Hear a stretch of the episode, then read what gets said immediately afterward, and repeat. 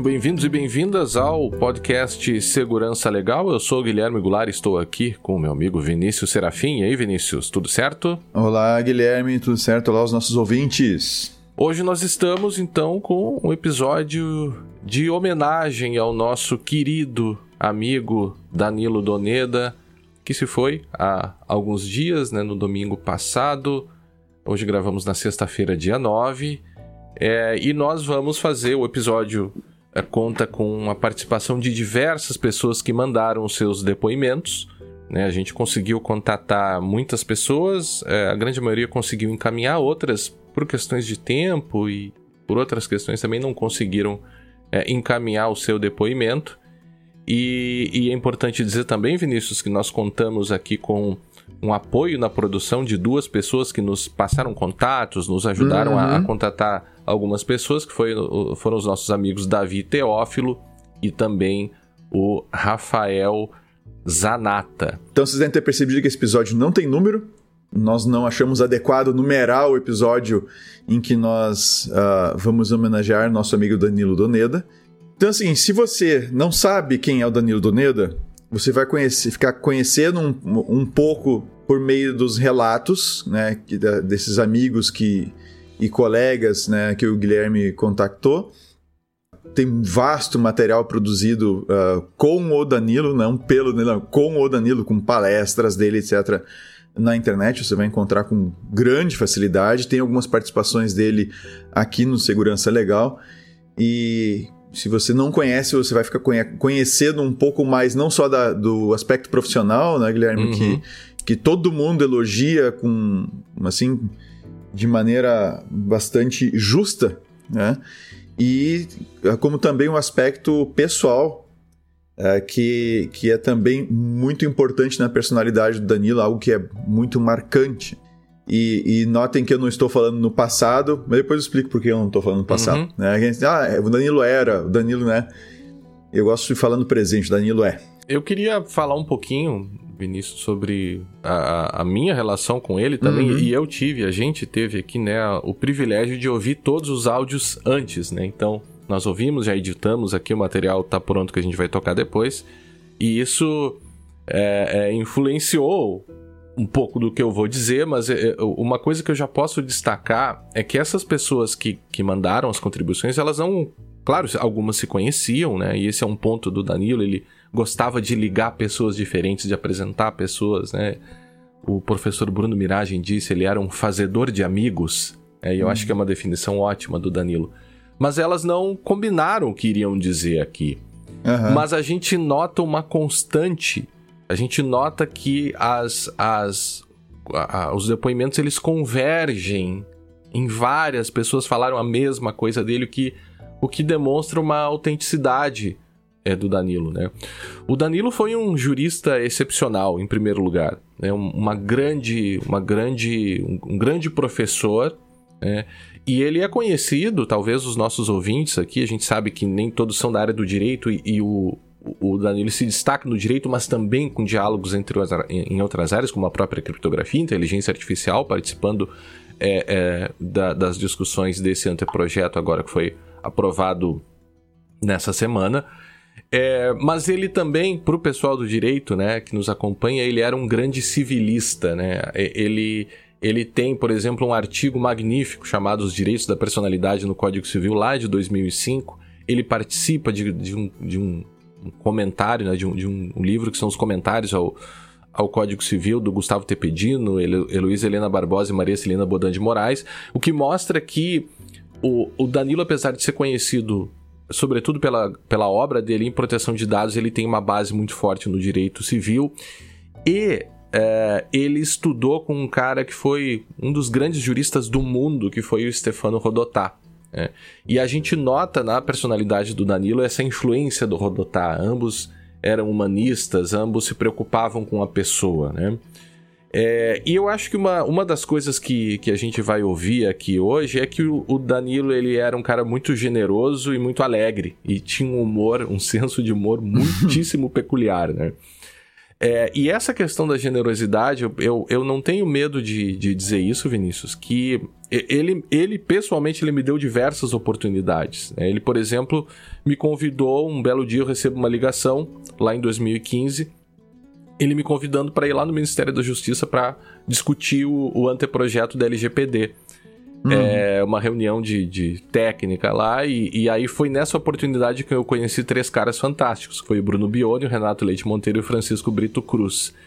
Ele me ligou, ele tinha ouvido o nosso episódio lá sobre uh, Data Brokers, é um episódio famoso que a gente fez, e ele, ah, vem aqui, vamos debater e tal. E eu, obviamente, fiquei nervoso, porque eu já conhecia o Danilo, mas fiquei assim ansioso em conhecer. Ah, vou conhecer o Danilo Donedo, ainda mais numa circunstância como essa, né? Uhum. É, como é que vai ser e tal. E quando ele chega lá, ele já chega rindo, falando do, dos filhos, falando da filha, mostrando um vídeo da apresentação da filha, uma apresentação de, de teatro da, da filha, né? E quebrando totalmente aquela tensão que eu tava, né? Uhum. E, e esse era o Danilo, um dos aspectos que vai ser comentado aqui hoje, era a paixão dele pela família e pelos filhos, né?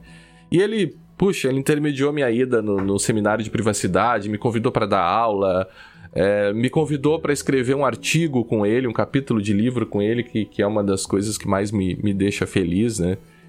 E, e eu não tenho medo de dizer que a minha vida profissional hoje e talvez até pessoal tenha sido influenciada muito fortemente pelo Danilo. E ele fez isso com muita gente. Né? É, até durante a pandemia a gente conversava, trocando mensagens sobre vinhos, né? Jogando conversa fora, falando coisas sérias, né? E eu é, tinha o Danilo como amigo e eu, eu sempre fui um cara assim meio tímido, né? Eu tinha. Eu sempre. Eu nunca quis abusar muito dele, apesar de saber da generosidade dele. Então eu, eu, eu cuidava muito para não parecer que eu tava explorando o Danilo Donedo. Afinal, era, era o Danilo, né? Ou é o Danilo, como você falou, é, é, é Vinícius, né?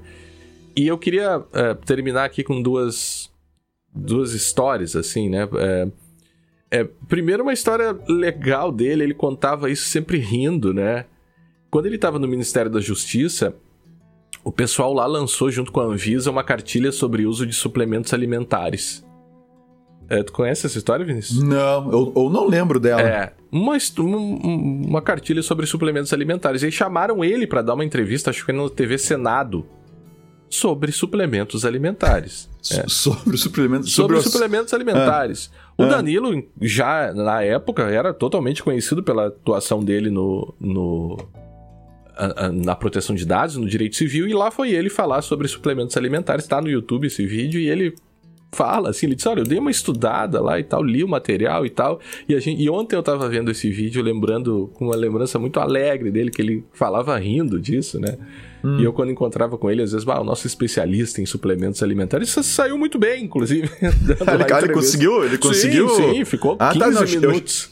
Eu, eu achei que a história tinha acabado com alguma Assim, achei que tinha acabado com alguma, algum incidente ali Não, durante é, a fala ou coisa parecida. Ele se saiu muito bem e, e, o Danilo tinha essa coisa, ele, ele, ele ria às vezes de certas situações que não eram tão, né, fáceis assim, ele, uhum. ele, ele, tinha isso.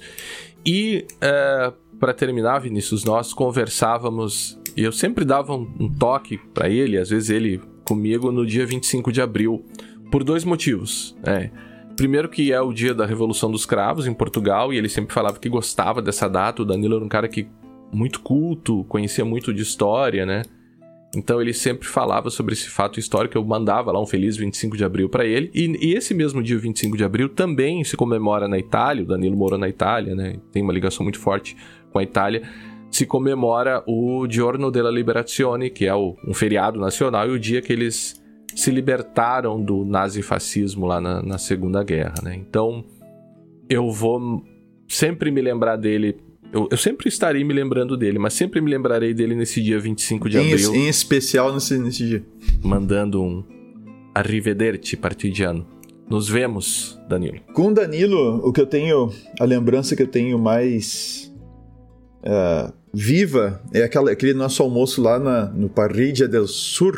Uhum ali em Porto Alegre, a conversa é, é, é, exatamente isso. O Danilo sempre foi um cara muito simples é. No trato. E ele tinha capacidade de rir dele mesmo. que é uma capacidade que eu, eu procuro exercitar também, que eu acho que é muito importante a gente ser capaz de rir da gente mesmo, da gente né, se enxergar nas situações e, e encarar uh, certas situações engraçadas mesmo, outras mais difíceis, mas com alegria, com, com descontração, mas sem perder a, a seriedade, né? Sem perder a, a, a real preocupação com, com os temas. E, e eu lembro que a gente conversou, eu não, eu não vou trazer os assuntos uhum. aqui, porque são, foram assuntos de ordem pessoal que a gente, que a gente conversou aquela vez. E, e foi uma conversa muito franca, foi muito, muito legal. Assim, acho que a gente foi deixando a carne esfriar lá e, e foi avançando nas, na, na, conversa. E, e desde então, desde aquele almoço, é, a, a, minha, a minha imagem do Nanilo, às vezes que a gente interagiu com o Nanilo depois daquilo e tudo mais, sempre foi de, uma pessoa é, muito tarefada, muito corrida, ou seja, era é. difícil de falar com ele, né? não era uma coisa que a gente conseguia com facilidade. Uh, tomamos algum bolo dele, uh, porque tá sempre na correria. Quando, quando vê assim, não, eu tô fazendo não sei o que, quando a gente via ele tava no Chile. Aí não sei o que, é. tava na Itália. Não sei o que, assim, quando a gente uh -huh piscava, ele estava longe, né? E, e, ao mesmo tempo, ou seja, apesar de ter toda essa correria, apesar de ter toda essa. Tá, um cara ocupado, cheio de responsabilidades, ou seja, naquela, nas questões que ele, que ele fala, muito importante o que ele falava, né? Uhum. Não podia falar qualquer coisa. Né? Ele é, sempre foi muito ouvido no sentido de as pessoas levarem em conta o que ele, o que ele diz, e ao mesmo tempo um cara leve, sabe? É. Um cara leve, um cara. Um cara que tu senta no, pra almoçar com ele e tu. E, e, não importa o assunto, assim, por mais que o assunto talvez não seja tão agradável, continua sendo leve o almoço, entende? Continua sendo leve a conversa e, e profunda e com reflexões, né, sabe? De. de é, mas. Pensando bem, sabe? Usando uhum. as. E, então, assim, isso me marcou bastante a impressão Aquela impressão que eu tive dele naquele almoço foi, foi marcante, tanto que eu lembro até hoje, como se fosse hoje, a gente sentado naquela mesa, nós três lá. E outra Almoçando. coisa, né, Vinícius? Ele tinha humildade também de, de. Ele já nos consultou algumas vezes, né, sobre assuntos de segurança Cara, da informação. Isso aí, é, isso aí dava um medo. Porque é, é aquela história. É, é, é acho que a palavra é essa, humildade.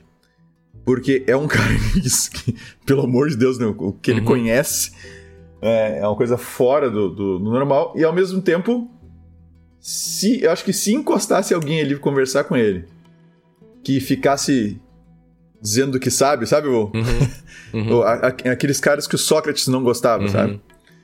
Que, eu, é, quer dizer que eu sei, era, era, capaz de lhe ouvir calado só rindo por dentro, assim, só pensando assim, não, claro, aham. Uhum.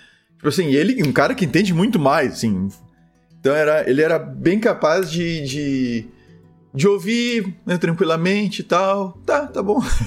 Mas ele não se furtava em, em, ao mesmo tempo em ouvir, né? Não, é, é que tem dois, dois aspectos, Esse é o né? ponto, né? É, o ponto que tu levanta que ele que ele ele tinha humildade de querer saber a opinião do outro. Uhum. E ao mesmo tempo, se de repente ele batesse com alguém que que achava que soubesse muito, soubesse muito menos que ele, ele também não ia pegar e dar uma, uma cacetada, como a gente diz, uhum. né? Ou coisa parecida. É, é, claro, quando se trata de argumentação em documentos, aí é outra história, uhum. né? Mas aí tem que se apontar o que é certo, o que é errado, etc. Mas é, é, é uma... É bem aquela do... Ele, ele não tinha... Ele, ele não tinha... a, a uma, não sei se sede é a palavra correta, mas de, de falar, falar, falar. Ele gostava de ouvir. Ele tinha paciência de ouvir. Uh, uhum. Mesmo ouvi, ouvindo uh, nós, por exemplo, não vou apontar outras pessoas que eu não sei, mas nós que sabemos menos do que ele, né? E, e, e a gente trocava ideias. Então, uh, então é um cara que tem essa, essa humildade que nem sempre nós temos, né? É. E a gente sabe, ah, não, eu entendo de tal assunto, né? Então, por que, que eu vou ouvir um carinha lá que não. Uhum. que não sabe nada disso, tá falando um monte de bobagem? Mas essa é a generosidade do Danilo. Ele, é, ele nos é. fazia, ele fazia as pessoas se sentirem especiais. É um, é um exemplo, assim, é, é, um, é um exemplo a ser seguido, sabe? É, não é só a questão do, do profissional, né? Mas é a questão das, das relações, do emocional. E isso, isso acho que é muito importante no mundo que isso faz muita falta. A gente já falou é. várias vezes disso aqui no, no Segurança Legal e, e o Danilo tem essa característica. E assim, e por fim, Guilherme, para não estender muito aqui, claro. a gente deixar os nossos convidados falarem, a gente tem bastante áudio, tá? Uhum. Tem uma hora e pouco aí para vocês ouvirem uh, os nossos uh, amigos, colegas, né? Uh, pra, falando do Danilo eu gostaria, o que eu gostaria de dizer, né? É que eu falo Danilo no presente, ou seja, é. Tá?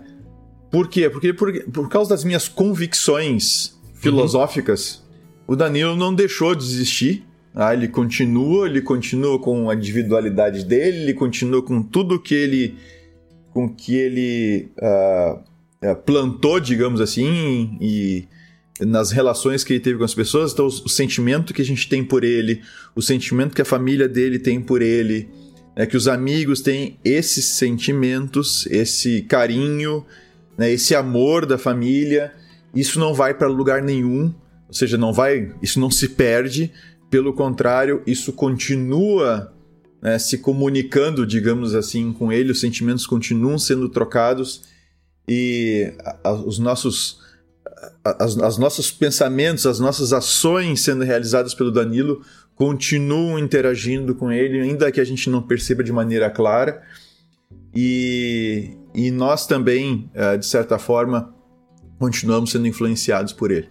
Então, por isso que eu não falo em ninguém no. De quem eu não gosto, talvez eu fale era. então, tem que cuidar, porque talvez tenha falado de era de alguém que eu gosto um tempo atrás e vão ficar pensando que eu não gostava. Mas assim, a gente tem que falar é. O Danilo é. O Danilo é nosso amigo, o Danilo uh, sabe fazer amizades, o Danilo é generoso, o Danilo é um, é um cara humilde e é um exemplo a ser seguido. Né? Eu, eu, espero que eu consiga melhorar um pouco mais nessa, nessa vida aqui ainda, né? tomando como, como um dos exemplos o, o, próprio, o próprio Danilo, a maneira dele conseguir conduzir as coisas. Concordo. Eu acho que ele vai continuar inspirando ainda muitas pessoas na, na sua obra. E a gente espera que o episódio de hoje sirva para que você tenha boas lembranças e, e, e, consiga, em alguns casos, até conhecer uma ou outra história é, do Danilo que você não conhecia e saber é, que o Danilo foi um cara fantástico. Vamos então ouvir os depoimentos de hoje nessa nossa humilde homenagem ao nosso amigo Danilo Doneda.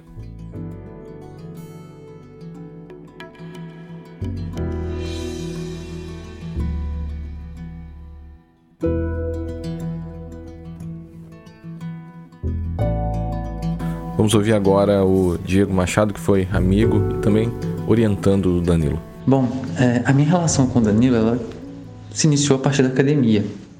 Em 2016 eu estava fazendo processo seletivo do doutorado em Direito Civil na UERJ e naquele ano eu vi que tinha um congresso no, no Rio é, do, do, Instituto Brasileiro de Direito Civil e o Danilo ia palestrar. Bom, né, eu decidi ir e eu queria muito uma oportunidade de falar com ele, de conversar é, sobre é, o meu projeto é, de doutorado, é, de enfim, também eu admirava já é, lia todos os trabalhos dele já há um bom tempo, né? Então eu, eu queria ali tomar essa iniciativa de, de, de, de, conversar com ele um pouco.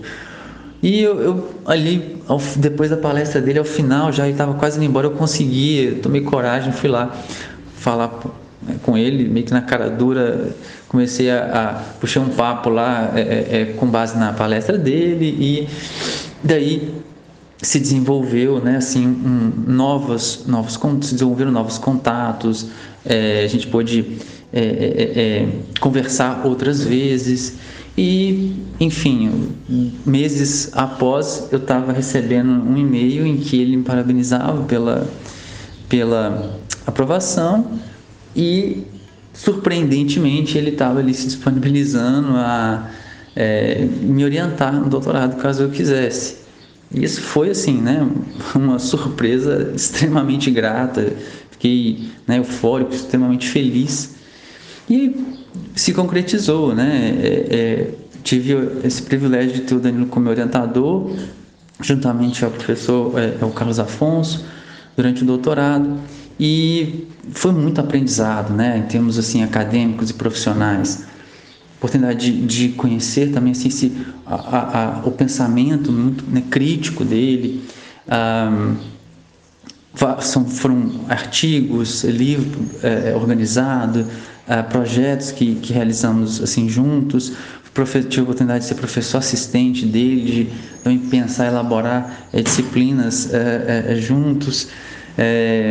oportunidade também assim de auxiliar numa, na confecção ou na participação que, ele, que tivemos ali na, na, numa ADI, né, na ADI que se tornou a ADI 6649. É, enfim, sabe, muita gentileza da parte dele de sempre assim franquear né, essas oportunidades de participação, é, é, também em eventos. É, é uma assim, gratidão né, enorme e eterna que eu tenho por tudo que ele que ele fez. Mas também essa é, é, é, relação ela nos permite conhecer assim mais de perto ali a pessoa que ele era, né?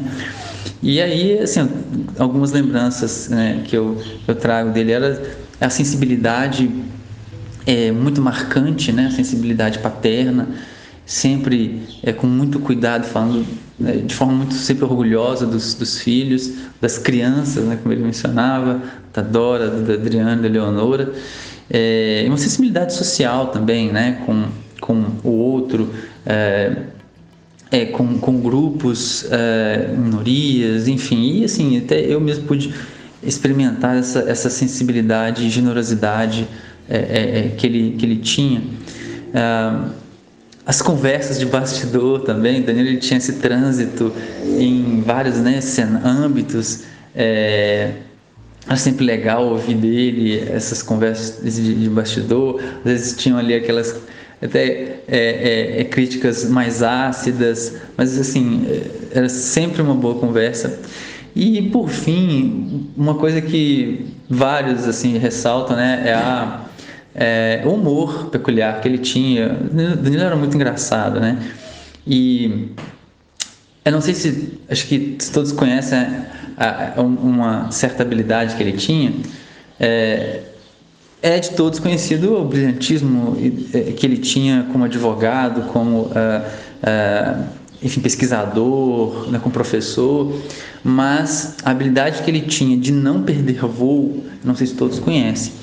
É, Danilo tinha uma agenda extremamente intensa e maluca, assim, ele fazia é, umas assim, viagens, é, cada hora ele estava em algum lugar, era, enfim, é, uma coisa maluca e extremamente intensa, eu ficava admirado. E eu, eu sempre tive muito medo, assim, depois que eu perdi voo uma vez, de perder voo. E eu sempre eu falava isso com ele. A gente estava ali pegando um Uber, um, um táxi, e eu lá tenso, preocupado, né? não queria correr a chance de, de perder voo. E o Danilo sempre fala o seguinte: Diego, já passei perrengue, eu já passei, mas perder voo nunca. então tá aí, Danilo nunca perdeu voo. É, e é isso, assim, enfim, já gratidão e é, eterna e um privilégio enorme de ter convivido e partilhado assim esses momentos com ele. Fala agora o professor Bruno Miragem, aqui da URGS do Rio Grande do Sul. Em primeiro lugar, eu queria cumprimentar vocês por estarem fazendo esse podcast em homenagem ao Danilo Donedo. Uma homenagem que a gente não gostaria de fazer dessa forma. Né? A gente está ainda, todos aqueles que conheceram o Danilo pessoalmente ou que ouviram falar sobre ele, é daquelas pessoas que são raras, mas que são unanimidade. Você não conhece uma pessoa que não gosta que não gostava do Danilo. E essa perda repentina, violenta, profundamente injusta que a gente teve do convívio dele uh, acentuou bem isso e mais, né, destacou é, um movimento de pessoas né, de todos os lugares imagináveis, né, conexões que você nem imaginava que ele tivesse, né, e, e, e que deram o seu depoimento muito sincero, muito altivo, né, da pessoa que foi Danilo, né, porque as suas qualidades jurídicas, né, suas qualidades técnicas, a inteligência dele, quer dizer, o protagonismo que ele teve em assuntos tão importantes, a visão né, de futuro que ele teve, né, os temas sobre os quais ele tratou, especialmente nessa área do direito, da tecnologia, na proteção de dados, da internet, ele, ele enxergou mais na frente, é óbvio,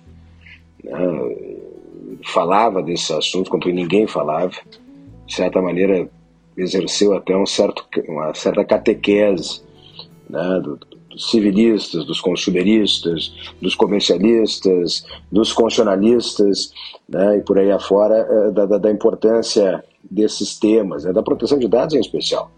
Foi, nesse sentido, um sujeito que tinha não só encantamento pela, pelo tema, mas também um sentido de propósito, né, que via como esses assuntos impactavam na vida das pessoas, na, na, na integridade pessoal, na proteção da pessoa humana. Né? E isso lá atrás, há 20 anos, e multiplicou isso. Né? Então, de novo, né, com a inteligência dele, com a capacidade de mobilização, ele conseguiu muita coisa, né? um dos grandes, né, se não o maior responsável né, por a gente ter hoje essa discussão enorme no Brasil, com uma lei né, muito importante né, sobre a proteção de dados, sobre o marco civil da internet. Mas, eh, para além disso, né, eu acho que tem a ver com esse sentido de propósito que a gente viu em toda essa trajetória eh, do Danilo, tem também características pessoais dele que ficaram muito evidenciadas, que cada um de nós, né, no, seu nível de proximidade que tinha, alguns mais, outros menos, alguns há mais tempo, outros há menos tempo, mas é, que também é uma unanimidade nesse sentido, a unanimidade não é burra, a unanimidade ela revela, na verdade, aquilo que é decência, né, ou era decência é, do Danilo, que era exatamente essa generosidade de um lado, né, quer dizer, não se furtava de discutir os temas, de colocar à prova né, os seus pontos de vista, de, de compartilhar. Mais de uma vez, por exemplo, nós, uma vez, eu me lembro, no, no, no aeroporto, esperando um voo, ele me dá um livro. Ele olha, esse livro aqui é um livro importante, está discutindo a questão tal ou qual, é, sobre privacidade, né? Uh, ou pergunta, né, com muita humildade, né, o que tu acha desse assunto ou daquele assunto, né, como é agora mesmo né, um mês atrás, um mês e pouco atrás, aqui em Porto Alegre, é, um pouquinho mais até, falando sobre esse tema da, da, da Comissão do Senado, da inteligência artificial, diz o que, que, tu acha, né, tal ou qual assunto, como é que tem os problemas A, B ou C, né, como é que a gente pode encaminhar né, as visões, etc. É, então, quer dizer, um sujeito de uma humildade dentro da inteligência dele, do estudo que ele tinha. Ninguém estudava esses temas é, mais do que ele, possivelmente, entre nós mas ele estava sempre querendo ouvir. É, e uma umidade que não é exatamente uma característica tão própria, vamos dizer assim, é, da academia. Né? É, há uma certa tendência sempre, uma certa vaidade ou proteção né? Na academia, autocontenção, e ele não, ele tinha essa capacidade de saber né, ouvir, de saber colocar suas posições e sempre com é, muita fineza também é uma característica que eu sempre destaquei, né? A fineza de humor, tinha, era um sujeito de uma ironia fina, bem-humorado, com o qual a gente conversava sobre assuntos muito sérios e também sobre assuntos absolutamente não sérios. E, e um grande agregador, né? um fazedor de amigos. Por onde passava, semeava é, amigos. E, naturalmente, quando se tem uma perda como essa, no sítio jovem, né, no auge da sua capacidade da vida, seja capacidade de trabalho, seja capacidade de, de viver, né, de, de, sentir, experimentar as coisas da vida, né, com uma família magnífica, que ele sempre, né, uma família muito presente, inclusive na, na, no diálogo permanente a gente percebe muito isso, né?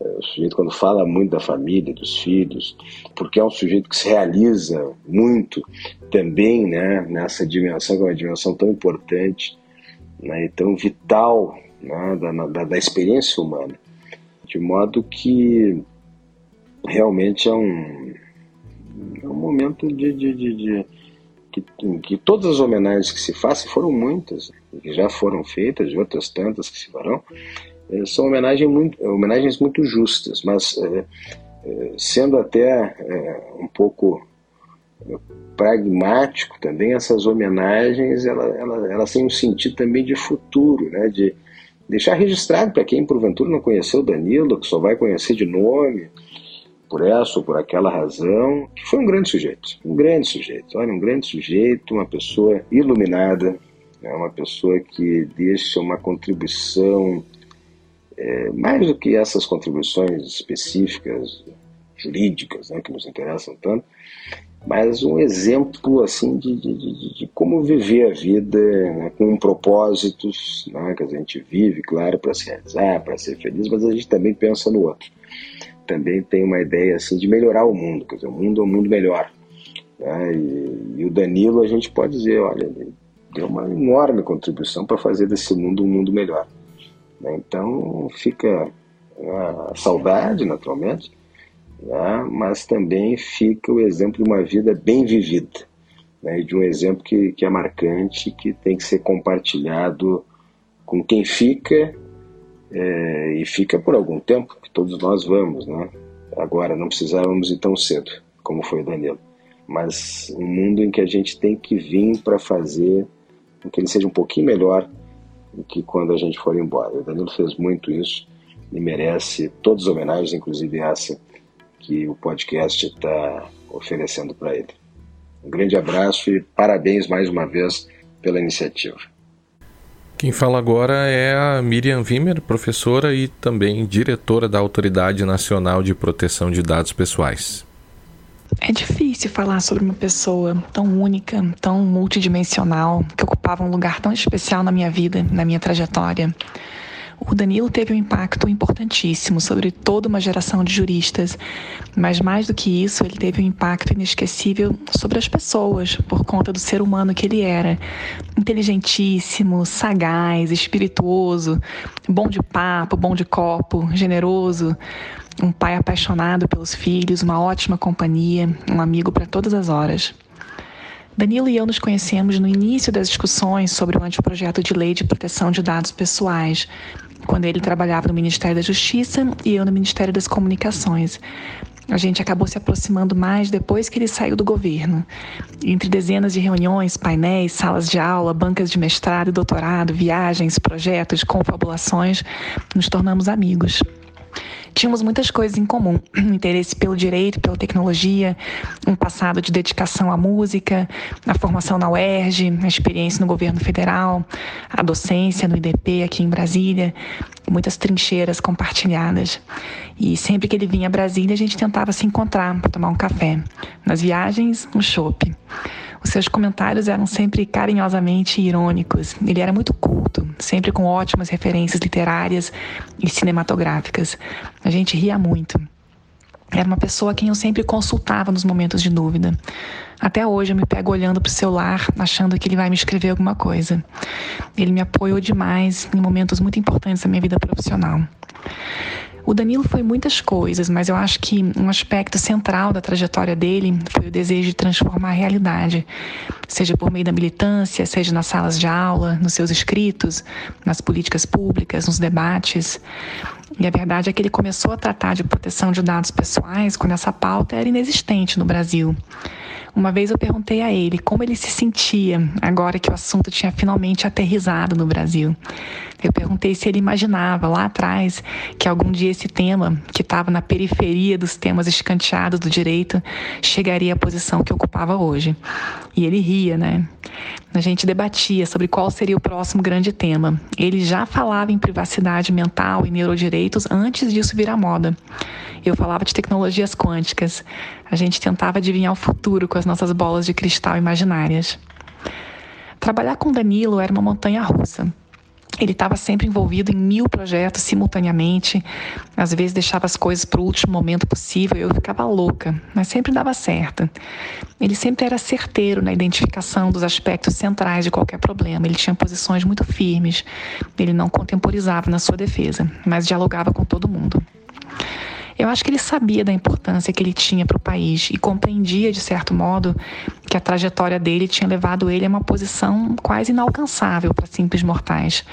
Ainda assim, ele tinha uma humildade impressionante. Ele queria saber o que, eu tinha achado de um artigo, de uma palestra, de uma audiência pública. E eu ficava orgulhosa de vê-lo brilhando no STF, no Congresso, nos palcos nacionais e internacionais. E era realmente incrível como ele era conhecido e admirado. Impressionante o impacto de um indivíduo sobre toda uma pauta de proteção de direitos no Brasil e no mundo. A gente ainda tinha muitos projetos para tocar.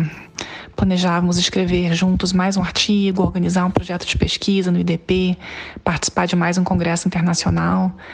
A gente tinha bancas agendadas agora em dezembro, não deu tempo os trabalhos do Danilo continuarão influenciando gerações de acadêmicos e profissionais. Ele deixa um legado incrível. E eu acho que o nosso desafio, como amigos, colegas, alunos, admiradores do Danilo, é de dar continuidade a essa pauta que ele inaugurou no Brasil, mantendo como norte a defesa do ser humano e da sua dignidade. Para terminar, uma última história. Danilo e eu já éramos amigos há muitos anos, quando um dia lembrei que eu não tinha um autógrafo dele. Eu levei o livro dele a um evento no IDP do qual íamos participar juntos e pedi uma dedicatória. Ele ficou todo sem jeito. Perguntou de qual parte do livro eu tinha gostado mais. E o livro, àquela altura, todo sublinhado, grifado, marcado de leitura, denunciava claramente o quanto ele tinha sido importante na minha formação. Falamos um pouquinho sobre o livro e aí ele escreveu a dedicatória, que eu vou aqui reproduzir. Para Miriam, que por vários motivos fez com que eu tivesse certeza de que valeu a pena escrever esse livro. Com certeza valeu, Danilo. Vamos ouvir agora o nosso amigo Davi Teófilo, é, ex-Iris, é, é pesquisador e hoje servidor lá na Autoridade Nacional de Proteção de Dados Pessoais. Vou começar essa mensagem com uma história que envolve o Donedo, Segurança Legal e eu. Em 2017 eu combinei com o Guilherme e com o Vinícius que ia gravar um episódio, é, o episódio 142, lá no Internet Governance Forum, na Suíça. E o Donedo estava por lá. E aí um encontro com ele, eu combinei que depois iria pegar uma entrevista com ele, e ele perguntou para qual podcast que era, e eu mencionei que era o Segurança Legal. Doneda teceu vários elogios ao Segurança Legal. Falou que adorava, que achava um dos melhores podcasts do tema no Brasil, que gostava muito do Vinícius e do Guilherme. E aí depois, em algum momento, encontramos para fazer a gravação, e aí fizemos a gravação, vocês podem conferir no episódio 142. É, e aí é, o Doneda virou e falou assim: Nossa, Davi, podcast é muito legal, assim, mas eu não tenho muita paciência, não. Nem os que eu participo eu escuto direito. e o Doneda era assim, eu acho que essa é a melhor forma de falar sobre Doneda, com o riso leve que ele sempre carregava, com sua ironia única, com a sua forma de lidar com o um mundo leve e descomplicada. É, Doneda marcou gerações e vai seguir marcando várias gerações que ainda vão se aventurar nos temas de direito e novas tecnologias, ativismo, proteção de dados e essas tantas camadas que o Danilo é pioneiro, palavra que ele provavelmente odiaria.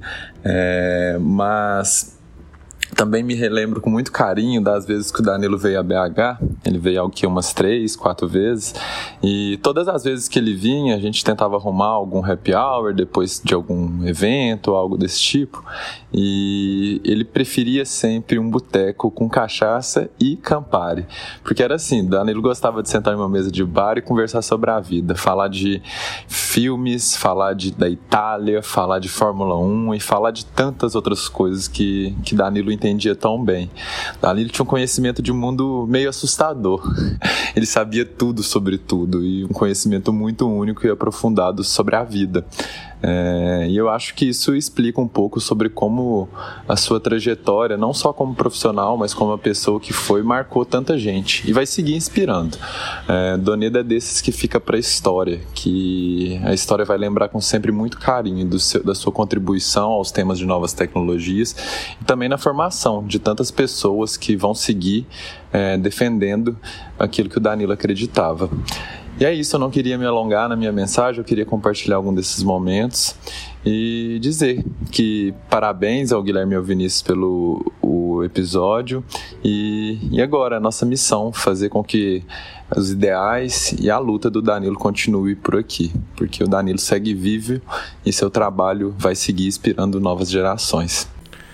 Quem fala agora é o nosso amigo professor Cristiano Colombo.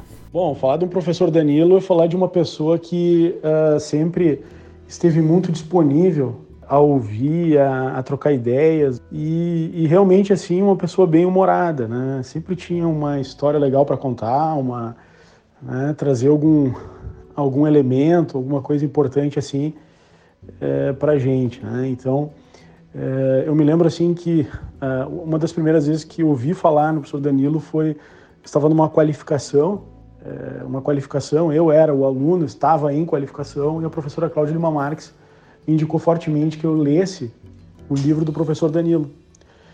E aí eu fui atrás e tal, consegui o livro, tem até hoje, né, é, esse livro, né, lá do, lá do início, lá, é, quando ele publicou.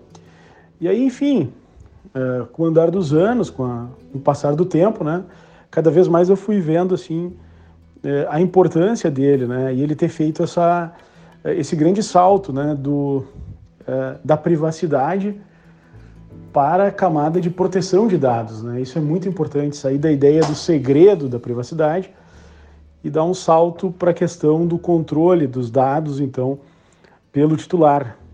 Né? Então, bem, bem interessante, talvez um dos primeiros mapas, assim, de, é, de proteção de dados que eu me lembro foi ter visto no livro dele, né? Então, é, quando ainda não havia esses mapas, não existiam esses mapas aí tão assim é, difundidos, né?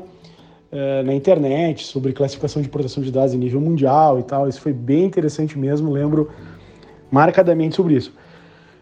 Bom, aí depois, até estava pensando aqui para falar para vocês assim que, bah, realmente assim, eu acredito que todos os convites, sério mesmo, pessoal, todos os convites que eu fiz para ele, todos ele aceitou. Eu me lembro que eu convidei ele para participar do primeiro congresso é, de ciberespaço lá na Faculdade de São Judas Tadeu, tava até o professor Guilherme estava junto, e ele foi, ele chegou, foi com a sua mala, ele veio direto do voo do aeroporto, chegou lá, falou sobre a questão dos dados, né, sobre a questão da titularidade dos dados, é, da formação de uma, de uma autoridade, foi assim super legal. Né? Depois ainda, é, próximo à LGPD, né, a, a pouco antes ou um pouquinho depois da, da promulgação da LGPD, eu tive com ele também é, num curso que foi promovido em, é, pelo IDP, em que ele, é, ele mais a professora Laura Schertel, mais uma série de, de professores, né, comentavam, então, comentavam essa nova lei, isso talvez em 2017 ou 2018, enfim, né? Depois disso, então, ainda me lembro também que eu convidei ele para para um evento no Verbo Jurídico. Ele foi também, então por isso que eu digo que sempre que eu convidava ele, ele, ele ia, era um cara disponível, assim, né? É, extremamente tranquilo, é, aberto, né? Então muito interessante mesmo. E depois, é, com o meu ingresso é, no corpo docente da Unicinos, né? Nós tivemos a primeira é, pós né, em proteção de dados e ele participou, ele deu aula inaugural dessa, dessa primeira dessa primeira pós, né? E, uh, e a gente se sente muito honrado, né, de, uh, enfim, ele ter prefaciado o livro Corpo Eletrônico, né, que faz uh, com o lançamento ainda esse ano, né? E ele fez o prefácio, né? E ainda me lembro que ele fez uma menção muito especial assim aos organizadores e tal. Eu agradeci muito a ele por isso, né? Que é, ele era um cara muito generoso, né? Então, isso, é, com certeza, né? É, a gente só tem a agradecer a trajetória dele, né? E seguir, né? Estudando e vendo aí as... E vivendo um pouco, assim, essa, é, essa aventura que é a vida, né? E que, para nós, assim como ele, né, fez, né? Que para nós significa continuar estudando muito seriamente, uh, olhando para a União Europeia, olhando para a pessoa humana, por titular de dados. Né? Então, uh, é isso. Eu acho que fica esse grande legado do nosso querido professor, né, do nosso maestro Danilo Doneda. Valeu. Vamos ouvir agora o professor, sociólogo, autor Sérgio Amadeu, uma das pessoas também aí bastante ativas né, na comunidade de software livre, enfim, também é, vai trazer o seu depoimento aqui sobre o Doneda. Bom, eu conheci o, o Danilo Doneda na luta em defesa da internet livre, né? na, na luta pelos direitos democráticos na rede.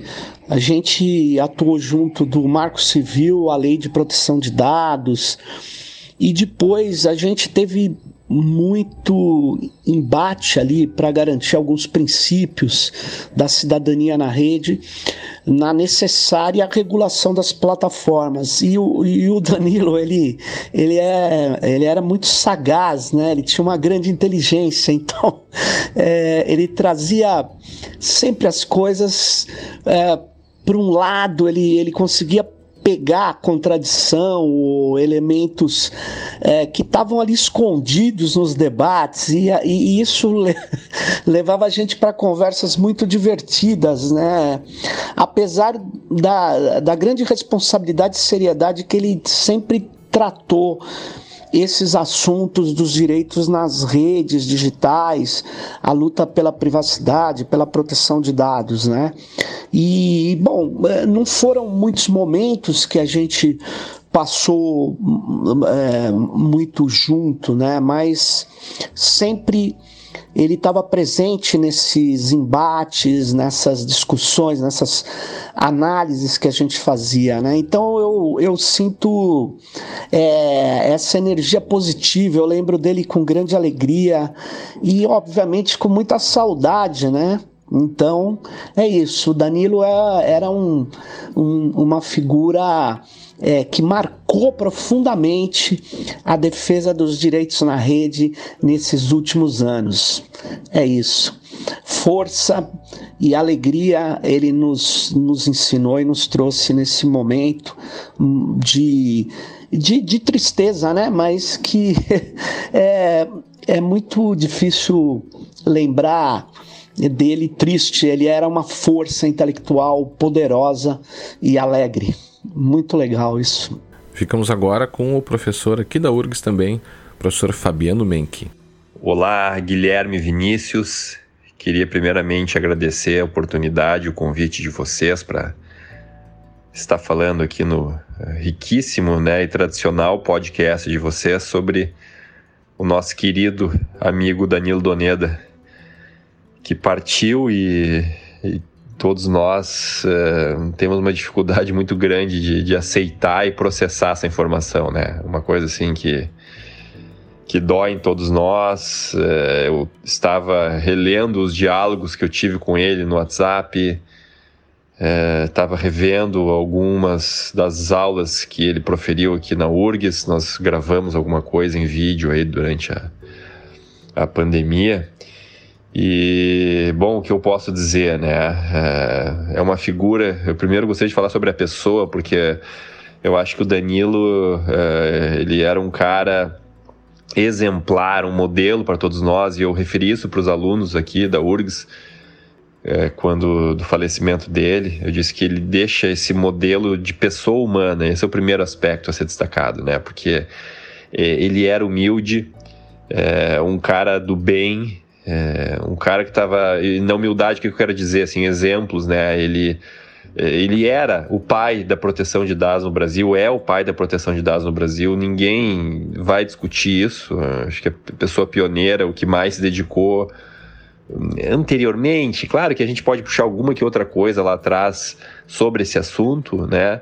Antes do Danilo, mas não. É é, com a profundidade e o destaque exclusivo à disciplina como o Danilo teve. Né? Eu acho que isso que marca ele. Eu, eu, eu me lembro de ter dito isso para ele, de da gente conversar numa dessas vindas dele aqui, num desses nossos encontros, é, de o quanto, me lembro isso no aeroporto de Porto Alegre, que uma vez que eu fui buscar, a gente depois estava é, esperando a Laura Mendes que vinha, a gente tomou um café lá e eu disse, cara, Danilo, é impressionante, né, o que tu... Uh, fizeste nessa área e, e, e, e produzisse para deixar um legado. Mas isso muito antes, né, de qualquer suspeita de doença dele, tô falando isso aí, acho que foi em 2018. E então essa questão da figura humana é muito importante, né? Uma pessoa humilde que dividia com os outros a, a né, o, vamos dizer assim, o palco da proteção de dados, não queria exclusividade. Uh, ele, aliás, uh, ele falava bem dos outros muito, né? Destacava uh, outras pessoas. E quem faz isso é porque tem confiança né, na sua competência. Eu acho que o Danilo é marcado por isso. É, quanto ao trabalho dele, é um trabalho impressionante, né? Porque nos deixou muita coisa. E não só o escrito, mas cada palestra dele trazia para nós é, uma. É, toda a cultura que ele tinha, não só jurídica, né? Uma cultura ampla, uma, é, os exemplos que ele trazia, as conexões que ele fazia, é, de uma pessoa realmente genial. Né? Eu, algum tempo atrás, eu estava escrevendo aqui um, um, trabalho e, e eu é, escrevi mais ou menos assim, né, sobre uma frase que ele tem é, no livro dele, no livro inicial na, da, da privacidade e proteção de dados, onde ele diz que a proteção de dados é uma espécie de herdeira da privacidade, né, que é muito interessante. Essa palavra herdeira da privacidade é marcada pelo Danilo, né, é uma, é uma marca histórica dele na dogmática desse, dessa disciplina né, e da evolução uh, ah, para chegar na proteção de dados. Então, um trabalho é, incrível. Nós tivemos uh, nos últimos tempos a oportunidade de dividir é, a atuação ali no Conselho Nacional de Proteção de Dados da Privacidade e integramos, né, para a felicidade nossa, minha, dos colegas que lá estão, o mesmo grupo de trabalho que se dedicou e se dedica à transferência internacional de dados pessoais, e o Danilo era o coordenador desse grupo de trabalho. Então, lá os outros colegas também, né, Ana Paula Bialer, o Santiago, Fernando Santiago, a Natasha Nunes, o Marcos Ottoni, a Laura Schertel Mendes, é, todos nós convivemos é, com Danilo nesse grupo de trabalho, né, que é onde os integrantes do, do conselho estavam se dedicando nos últimos tempos. E foi uma alegria né, conviver com ele e, e, e dividir né, esse, é, a possibilidade de trabalhar, né, de conviver com essa mente brilhante que foi Danilo Doneda. É, eu vou sentir muito a falta dele, vou cada vez mais no que está ao meu alcance é, fazer para que é, se preserve a memória é, né, desse grande mestre de todos nós e o pai da proteção de dados. Um grande abraço. Nós também temos um depoimento aqui do DM Gético, que um dos pioneiros aí na internet no Brasil, hoje é diretor-presidente do Nick no ponto .br, é um dos pais da internet no Brasil, na realidade, né? E ele mandou esse texto aqui, pediu que a gente lesse o que vamos fazer agora. Danilo Doneda foi central na concepção e aprovação da Lei Geral de Proteção de Dados, que, juntamente com o Marco Civil, aprovado em 2014, teve o condão de colocar o país entre os que têm as melhores legislações para a internet, na opinião dos que conhecem o tema. Mais que isso, Doneda era uma pessoa extremamente confiável e clara no que dizia e no que apoiava. Para qualquer questão nesses temas, sua resposta era definitiva e não negociável. Assim, numa discussão sobre privacidade, ter o Doneda alinhado significava que a posição era a mais racional possível e isso sempre se reflete e refletia em segurança nos passos a dar. Cirúrgico em seus princípios e inspirações, participou ativamente de reuniões e debates em pautas do, do NICBR, na comissão do programa do Seminário da Internet e no apoio e ativa participação em muitos eventos nacionais e internacionais. Um especialista internacionalmente aclamado. Do lado pessoal, era de conversa amena e discorria sempre sobre os anos passados na Itália, o crescimento dos filhos e os cuidados com a família. Sua partida inesperada e repentina foi um baque difícil de absorver e entender e deixa nosso cenário jurídico da internet mais pobre. Teremos muita dificuldade em repor a inestimável ausência do Danilo. Ars longa, vita brevis. Vamos ouvir agora o Rafael Zanata, professor, pesquisador é, e uma pessoa que também teve bastante convivência com o Danilo. A minha relação com o Danilo vem de uma década. Eu conheci o Danilo quando ele tinha 44 anos já. Ele tinha publicado Da Privacidade à Produção de Dados Pessoais 10 anos antes. E veio em razão de interesse acadêmico. Na época eu estava no núcleo de internet e sociedade da USP e discutindo produção de dados pessoais com o Denis Antoniani e o Francisco Brito Cruz estava fazendo uma pesquisa sobre modelos regulatórios de produção de dados pessoais e corregulação. E na época tentei entrevistar o Danilo, e fui para a Itália é, nesse período e fiz um mestrado na Itália num, num, programa que um dos coordenadores científicos era o Rodotá. Então teve uma primeira aproximação grande, porque eu sabia que o Danilo era muito próximo do Rodotá, admirava muito o Rodotá, e a gente começou uma relação é, de trocas de e-mails e, e de conversas é, acadêmicas, profissionais. Depois a gente se aproximou muito em razão de um contato feito pela Hannah Draper, que era uma gestora da Open Society Foundations, que me apresentou Danilo né, pessoalmente, já em 2015, quando eu estava num seminário de defesa do consumidor em Brasília. E, e daí surgiu uma relação de amizade grande. É, o Danilo buscou ativamente o IDEC, eu estava coordenando o programa de direitos digitais de DEC para fazer projetos né, de, de conscientização de direitos de proteção de dados pessoais com relação a sistemas de pontuação de crédito. E a gente elaborou um projeto junto, que teve uma duração de mais de um ano, é, sobre credit scoring, né, sobre pontuação de crédito e direitos dos consumidores, e, e trabalhamos muito em 2016 juntos, né, o ano inteiro.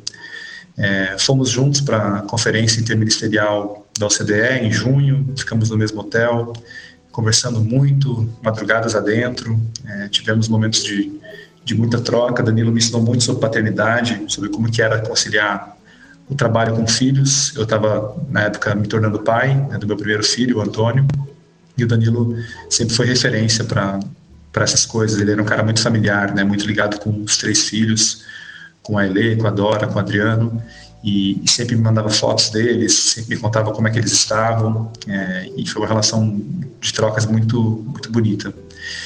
Depois a gente fez muita coisa junto em 2017, a gente trabalhou junto na, no projeto de reforma do cadastro positivo e também é, na constituição da coalizão de direitos na rede em 2016. O Danilo sempre foi um grande apoiador das ONGs e do, do ativismo, participou intensamente né, como mentor é, da constituição da campanha Seus Dados São Você, e a gente fez muita coisa junto. A gente foi para o seminário da Lavitz, onde a gente organizou uma mesa é, sobre é, pontuação de crédito, direitos dos consumidores e proteção de dados pessoais, é, discussões sobre justiça em decisões automatizadas. E aí começamos uma colaboração também intelectual, né, publicando é, textos de intervenção juntos no Jota.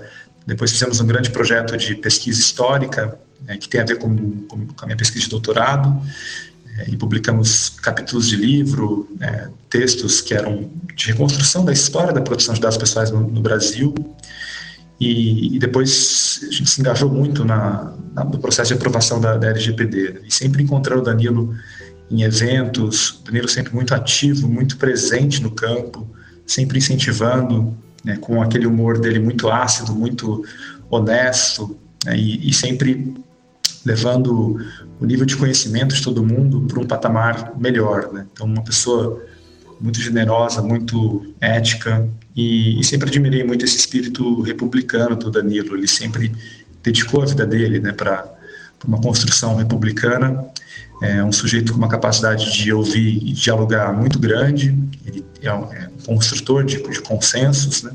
E um cara de cultura de internet, assim, sempre é, muito ágil, muito despojado na comunicação. A gente, eu sempre senti uma afinidade com ele grande também por essa cultura de internet que ele tinha, né? E essa forma mais horizontal, mais, mais tranquila, mais menos formal, né? E, apesar de todo o currículo, a trajetória dele, ele sempre se apresentou como uma pessoa muito humilde, né? Então são grandes características do Danilo que eu vou sempre levar para a vida e continuar trabalhando né, em homenagem a ele para que a luta dele continue, porque ele sempre colocou a humanidade em primeiro lugar, as pessoas em primeiro lugar, e sempre tentou é, aprimorar né, a nossa sociedade brasileira para o patamar de mais respeito às pessoas e, e mais direitos. Então essas são as, as boas lembranças que o Danilo deixa e um legado para todos nós. Vamos ouvir agora o nosso amigo Diego Canabarro. Pensei muito no que eu podia falar e acho que vale a pena mencionar os diferentes momentos de vida em que eu coexisti com o Doneda. Teve um primeiro momento em que eu coexisti naquela é, relação meio meio de consumidor dos textos dele à distância, sem saber quem ele era, sem saber como que ele era é, pessoalmente, em termos de personalidade, em termos de trato com os leitores dele, né? E, e, e para minha surpresa, depois que eu fui trabalhar no CGI, é, na assessoria do CGI BR, o Doneda virou um parceiro de trabalho. E, e aí nossa relação mudou, né? No sentido de que é basicamente ali um cara que, que vivia num Olimpo inatingível para mim passei, passou a ser um par do meu trabalho diário, né? E esse contato levou a nossa relação para um outro patamar, assim, porque, como eu tive a oportunidade de falar para o Doneda em, em outras ocasiões, ele sempre foi um cara muito aberto, muito generoso a receber as coisas, né, a trocar as coisas. E eu acho que eu consegui me fazer como um par valioso também para o trabalho dele. Eu acho que nesse momento as pessoas falam muito sobre tudo aquilo que elas receberam do Doneda, mas é importante também mostrar aquilo que elas entregaram para ele, o quão aberto e o quão generoso é, e curioso ele foi com a história de vida, com as perspectivas acadêmicas, intelectuais, é, com o ritmo de vida, com as dinâmicas familiares é, das pessoas que estavam em volta dele. E nessa condição eu posso dizer que a gente virou amigo, amigo a ponto de, de trocar informações sobre como criar filhos, é, amigos é, que, que torciam para escuderias diferentes na Fórmula 1. O Danilo era um tifose, torcia para Ferrari, e, e, eu sou da geração que cresceu vendo Ayrton Senna. Eu sou McLaren até, é, até morrer. E e a gente conversava, uma base semanal, assim, troca de, de confidências. É... E a gente até brigava. Brigou em inúmeras ocasiões, é... em termos intelectuais, em termos políticos, em, em termos é, de nossas percepções e perspectivas sobre políticas públicas. É, assim, eu, eu na hora de preparar esse, esse áudio aqui, eu tentei resgatar talvez um dos melhores momentos que eu tive com, com Doneda, que foi um curso sobre criptografia do Iris de Belo Horizonte, dos amigos do Iris, em que o Doneda e eu a gente fez uma conversa franca entre amigos é, sobre o futuro da criptografia. E foi um papo tão leve sobre um tema tão difícil, um papo tão fluido, um papo instigante, é, assim, que, que eu, vendo o vídeo hoje à tarde, eu, eu fiquei com a sensação e a impressão de que eu gostaria de morar para sempre nesse vídeo, porque ele tinha tudo que que a minha relação com o Doneda ela acabou me trazendo assim de privilégio. Eu tinha camaradagem, tinha desafio intelectual, tinha instigação, tinha troca, tinha aprendizado e, e tinha ensinamento mútuo. Talvez eh, de todas as coisas que, que as pessoas falam e, e vão seguir falando sobre Doneda, é que talvez o Doneda seja um dos poucos professores no pleno sentido da palavra. É, né, a gente ao longo da vida encontra aí um número de, de professores de verdade que enchem uma mão. E o Doneda é, na minha concepção, um professor. É, e a minha definição de professor é uma definição que vem do Grande Sertão Veredas, o livro que eu mais li até hoje, E o Reobaldo, Jagunço Reobaldo, diz que professor não é quem sempre ensina, quem de repente aprende. Daneda tinha essa atitude, essa posição, essa orientação ética e, e moral né, para a inserção dele nas múltiplas dimensões da vida dele. E eu aproveito para citar é, o Guimarães Rosa, de novo, no Grande Sertão Veredas, e eu falei isso pro Doneda. A gente quer atravessar um rio a nado e a gente passa, mas a gente sempre na vida acaba dando de um ponto diferente da travessia que a gente imaginou é, quando começou a jornada. Eu jamais imaginei estar gravando esse áudio nesse exato momento. E mesmo eu que sou uma pessoa que não é religiosa, que não tem fé em coisas transcendentais, diante dessa tragédia e dessa ruptura tão abrupta, eu procuro acreditar que acho que a gente vai ter a oportunidade de um dia voltar a, a se encontrar, tomar uma cerveja e ficar peleando é, em outros pagos. Para mim é um privilégio participar dessa homenagem do Segurança Legal e ainda mais foi um enorme privilégio ter podido compartilhar, ainda que brevemente, da, da existência do Doneda por esse plano. Um abração a todo mundo e boa noite. Quem fala agora é o Renato Leite Monteiro, inclusive uma das pessoas que eu conheci por intermédio do Danilo. Fico muito feliz de ter essa oportunidade de falar do Danilo, como eu gostava chamado Danilão, que antes de tudo se tornou um grande, grande amigo. Então eu tenho a maior certeza que eu não estaria onde eu estou hoje na vida, profissionalmente e pessoalmente, se eu não tivesse conhecido o Danilo, se ele tivesse feito parte de toda essa minha trajetória. Né? Então, eu talvez algumas pessoas me conheçam que estejam escutando esse podcast, mas eu trabalho com privacidade e proteção de dados.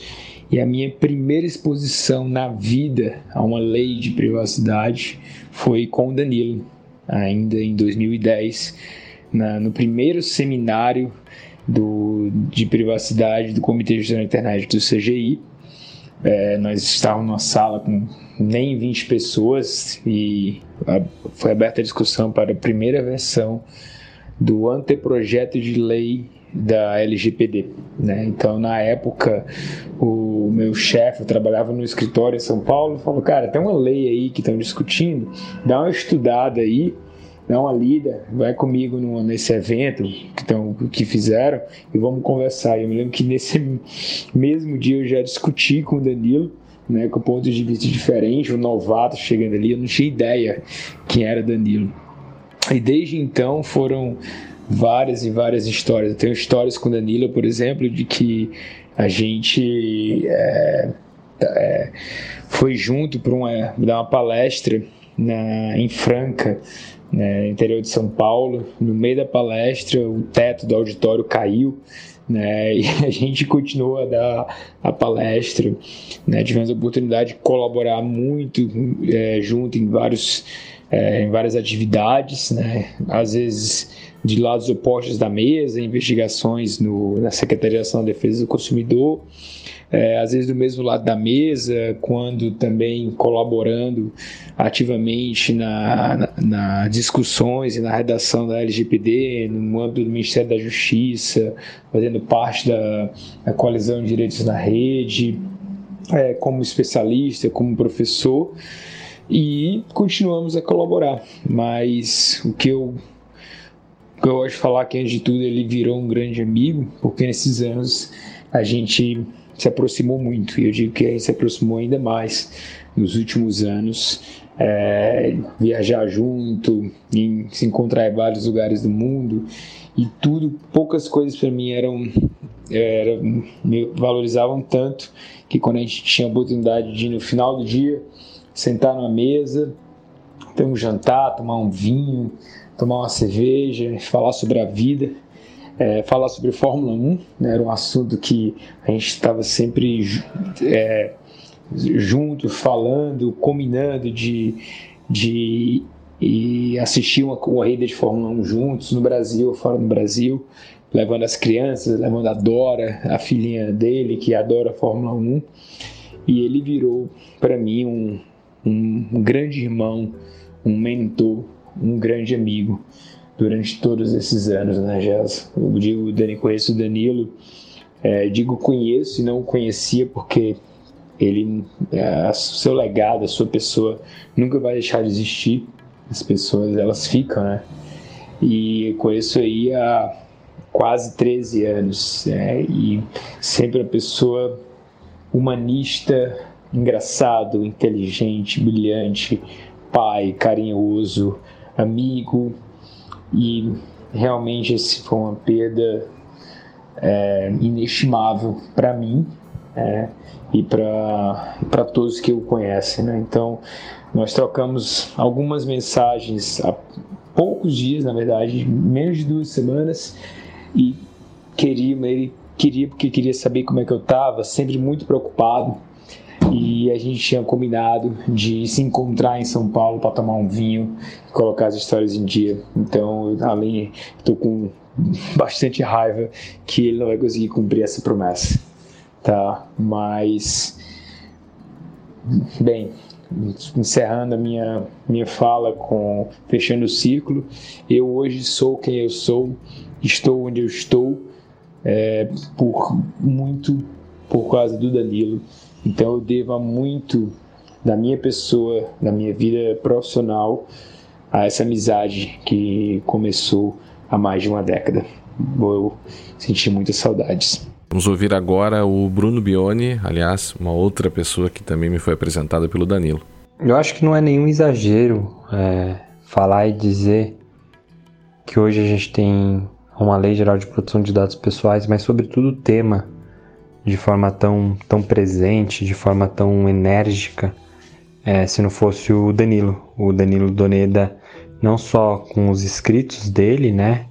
É, e toda a produção acadêmica dele, que antecede muito todo o processo de, de construção, de articulação da Lei Geral de Proteção de Dados Pessoais, mas depois da toda a importância dele também enquanto gestor é, público né, por toda a carreira que ele construiu no Ministério da Justiça, também enquanto consultor do Comitê Gestor da Internet, é, enfim, é um ativista no sentido mais amplo do termo, com relação ao tema da privacidade da produção de dados.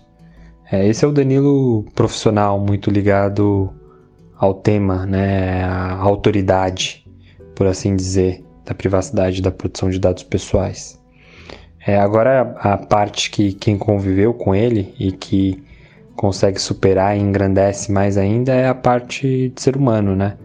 Pessoa extremamente generosa. É, eu particularmente é, me sinto muito tocado é, por isso, porque desde o início, quando eu comecei a pesquisar é, o tema mais profundamente ali a partir de 2012, ele sempre me incentivou, sempre estava disponível para falar, co-construir é, comigo a minha própria pesquisa e fazer uma leitura atenta, é, inclusive na minha banca de, de mestrado, é, mas sobretudo as conversas, o jeito humanista dele, né?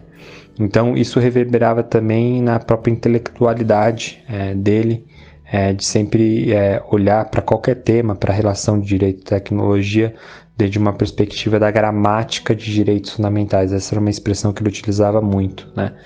A gente tem que pensar numa gramática de direitos fundamentais, de liberdades e sempre colocar o centro é, desse debate de forma humanizada para que a gente possa evitar uma me mecanização das nossas relações é, sociais. Esse também foi uma fala dele é, logo quando da instalação da comissão de juristas sobre é, inteligência artificial.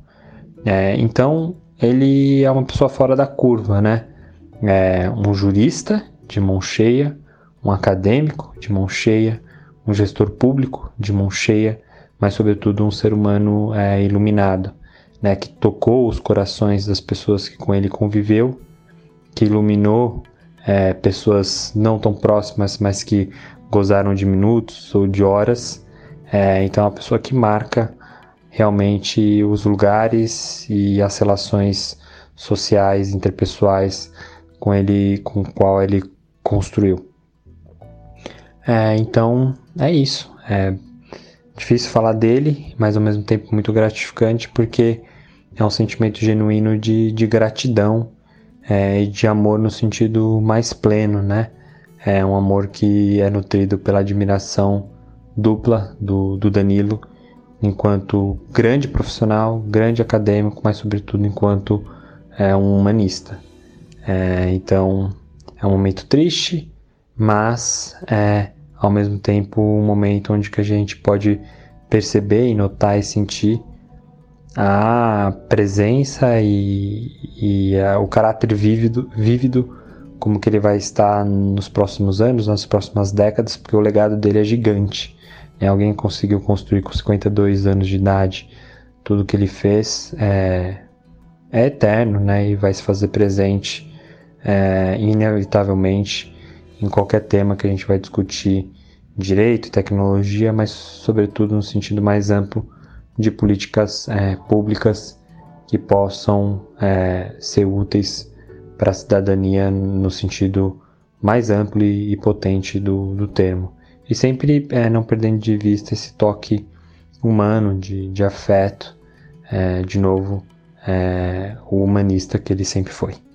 Quem fala agora é o nosso amigo Paulo Renat. Olá, ouvintes do Segurança Legal. Aqui é Paulo Renat. E sobre o Danilo Doneda, eu acho que ele deixa um, um legado, um, um, um rastro aí de boas conquistas, boas construções, muitos ensinamentos e, e muitas missões no sentido de direitos humanos que a gente ainda precisa efetivar no contexto da era digital. Muita gente vai associar o Danilo, por motivos óbvios, à proteção de dados pessoais e à privacidade, mas eu mesmo já tive a oportunidade de participar de uma reunião promovida por ele a respeito de criptografia, envolvendo diversos atores da sociedade civil, do poder público e do setor privado. O Danilo recentemente publicou um, um artigo a respeito de anonimato no contexto da tecnologia. Ele tem um, um, uma, uma vasta atuação também em diversos outros temas, como eu disse, relacionados aos direitos humanos de forma mais ampla. Foi um professor e lecionou responsabilidade civil, enfim, tem uma, uma carreira bastante ampla e muito respeitável. Então, esse lado dele profissional do direito é muito sólido, muito consistente. Acho que a gente ainda deve eventualmente fazer um exercício de recuperação de toda a produção e eventualmente até ampliar ainda o, o respeito e a admiração, mas acho que o, o que cabe destacar para quem não teve o, o privilégio de conviver com ele por algum momento que fosse é o, o quanto ele era uma pessoa sagaz, inteligente, em especial em relação ao isso se transparecia no humor do Danilo, né? Várias vezes ele me mandava, por exemplo, prints, né, de alguma participação remota minha em algum evento, sempre com algum comentário super bem humorado, né, mesmo para para tecer algum elogio ou fazer alguma, alguma manifestação positiva, ele sempre trazia alguma ironia, né, muito né, é, de um, um refinamento muito delicado. E normalmente o, os comentários acabavam mais do que qualquer é, é, elogio e cumprimento pessoal, é, direcionando a uma crítica do contexto, né, a respeito da, da fala equivocada de algum participante do evento, ou da situação de estar falando é, é, ladeado por pessoas que, enfim, estavam muito erradas, equivocadas na, nas suas perspectivas em relação a, a essa temática ou da governança da internet, e, enfim. E o, a gente trocava esse tipo de, de, de mensagens, né, em, relação a algum absurdo que uma pessoa tivesse falado e era sempre uma coisa muito agradável, né? uma forma de catarse em relação àquilo que era um, momento desagradável e com isso as coisas ficavam mais leves, né? Era uma forma de extravasar ali aquela tensão e eu lembro que a, a, a última vez que eu conversei com o Danilo por telefone foi justamente numa ligação minha para ele, pra gente falar é, mal e rir muito de alguma proposta normativa assustadora, né? E, e, e, a ideia era poder conversar com alguém super inteligente, engajado e poder dar umas boas risadas, né? De alguma coisa que estivesse incomodando antes da gente se reorganizar e, e se mobilizar para poder mudar o que quer que fosse, né?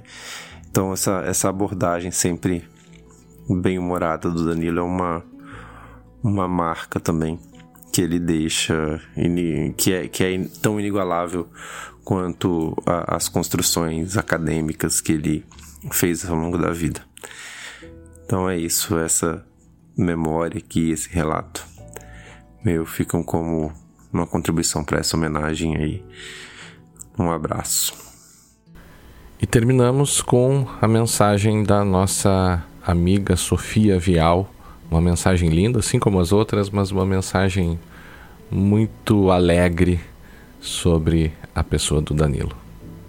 Queria falar um pouquinho sobre outro aspecto da vida do Danilo. Eu acho que esse podcast é muito bonito porque reúne vários amigos, vários estudiosos é, que conviveram com ele. E acho que todo mundo vai conseguir falar muito sobre as obras do Danilo, sobre a extensa vida acadêmica dele, sobre como ele contribuiu é, para que o tema pudesse ser enraizado é, no Brasil, como ele se mostrou disponível para discutir o tema tanto, tanto dentro do âmbito executivo, mas principalmente do âmbito legislativo, como ele sempre foi uh, esse cara que ele era, que era um cara que nunca desistia.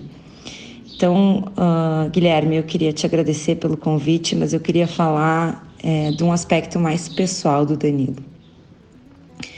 O Danilo uh, sempre foi uma pessoa disposta a ajudar quem quer que fosse. Para ele não importava se era um grande professor, se era um estudante, se era alguém que se interessou pelo tema que ele tanto era apaixonado.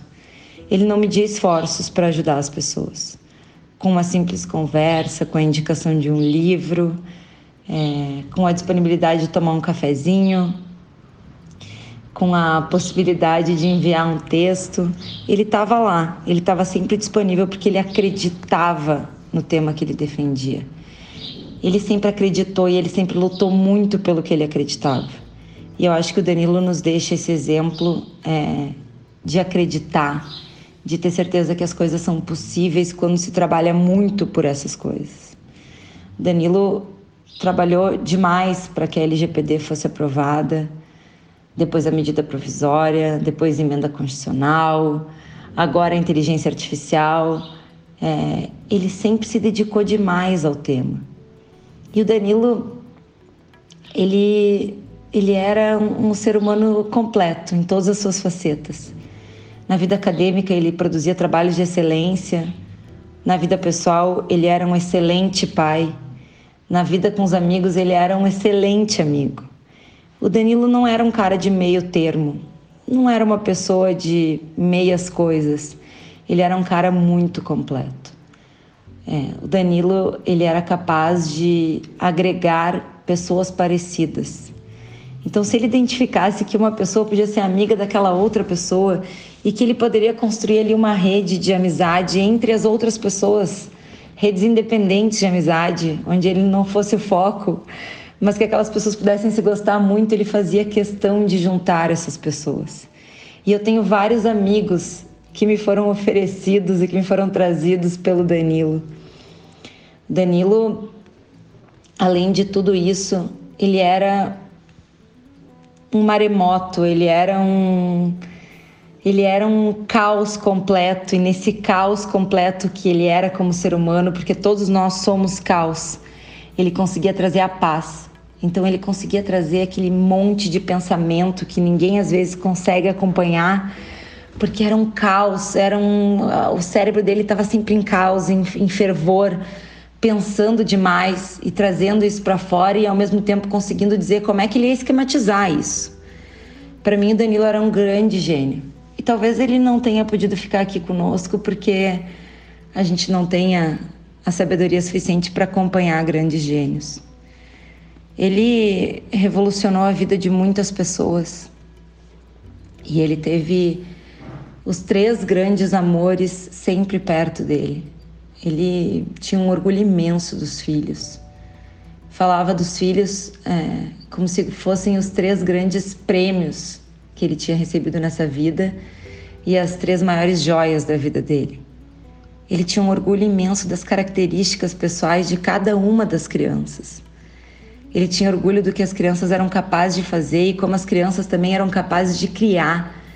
E mais do que isso, como as, as crianças eram capazes, muitas vezes, de desobedecer criando. Então, para mim, o Danilo é um exemplo de revolução interna, de revolução pessoal, um exemplo de superação. O Danilo era um, um grande amigo, um grande amigo de muita gente.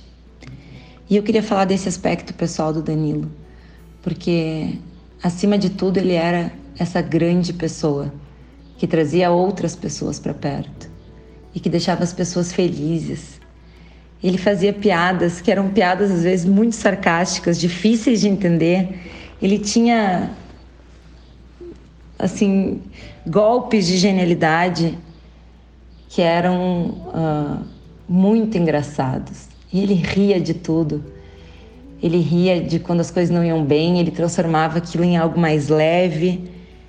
E ele foi capaz de ensinar tanta coisa pra gente que é difícil hoje não pensar em não encontrar o Danilo.